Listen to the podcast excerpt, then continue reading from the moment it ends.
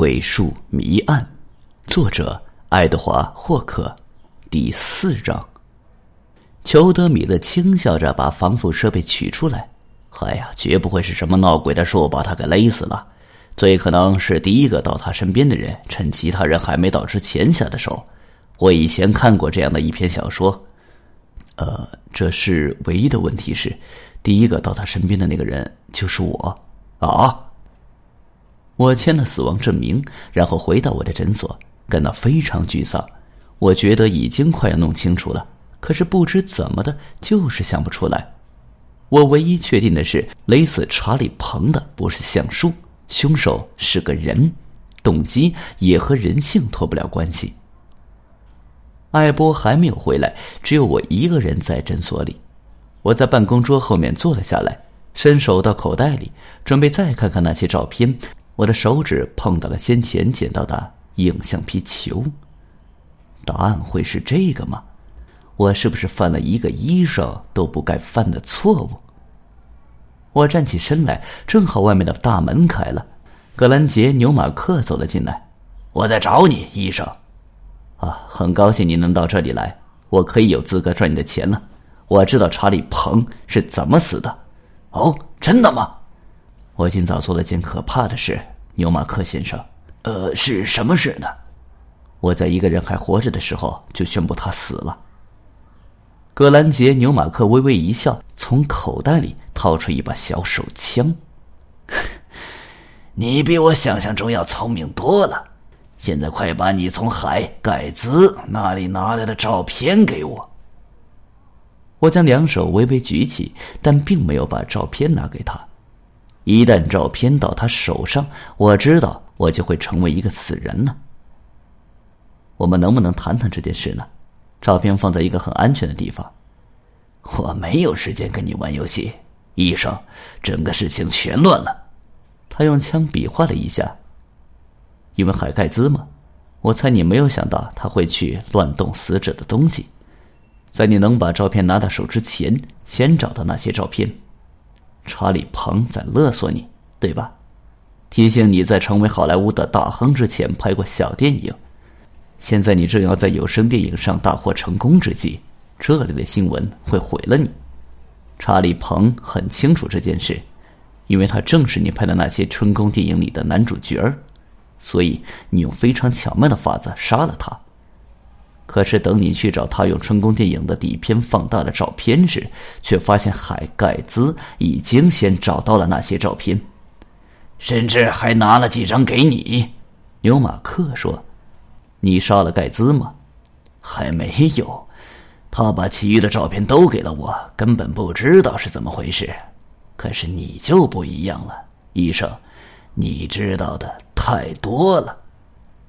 你需要一个笨头笨脑的乡下医生来完成你的计划，所以你才没有从城里带一个医生过来。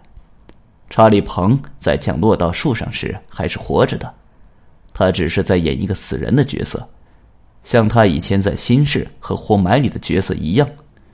我猜这也是他的特长。他在跳伞之前，先用化妆让他的脸色发青，再把那根铁丝绕在脖子上，隔着围巾，以免真正造成伤害。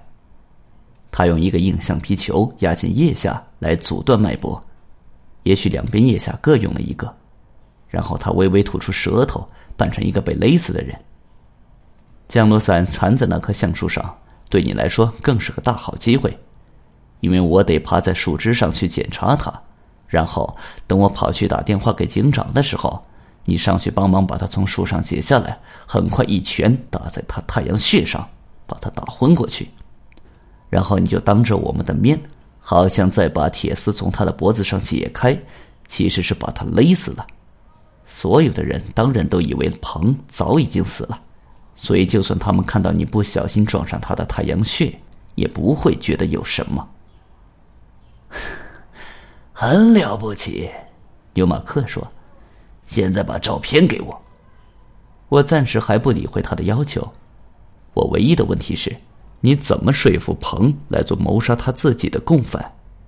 我猜你告诉他这是给电影做宣传的表演，宣告死亡的特技演员在十分钟之后复活，这类的消息会成为几家报纸的头条新闻。至少你可以用这个来说服彭，因为有演员和工作人员在场，所以他以为自己很安全。又说对了，他举起了枪。可是我们的话也说够了。一旦我把橡皮球和彭在电影里演死人的事凑在一起，我就知道是怎么做的了。也许就是他在活埋里的演出，才让你想到这个点子。而知道怎么做之后，我就知道凶手一定是你。只有这部电影的制片兼导演才能说服彭做那样的特技表演。然后我记起你弯着腰在他的身上拉扯他脖子上的铁丝。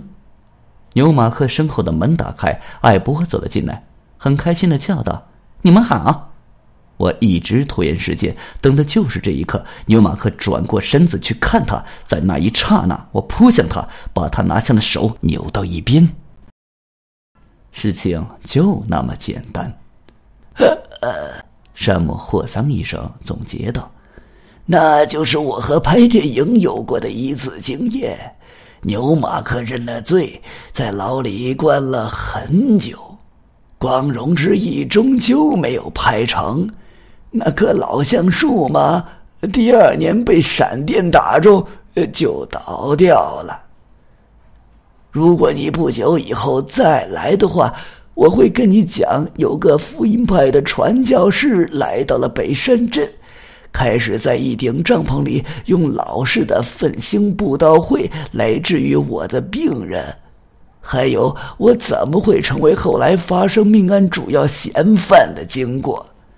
在你走之前，再来一杯，喝的吧，喝了再上路。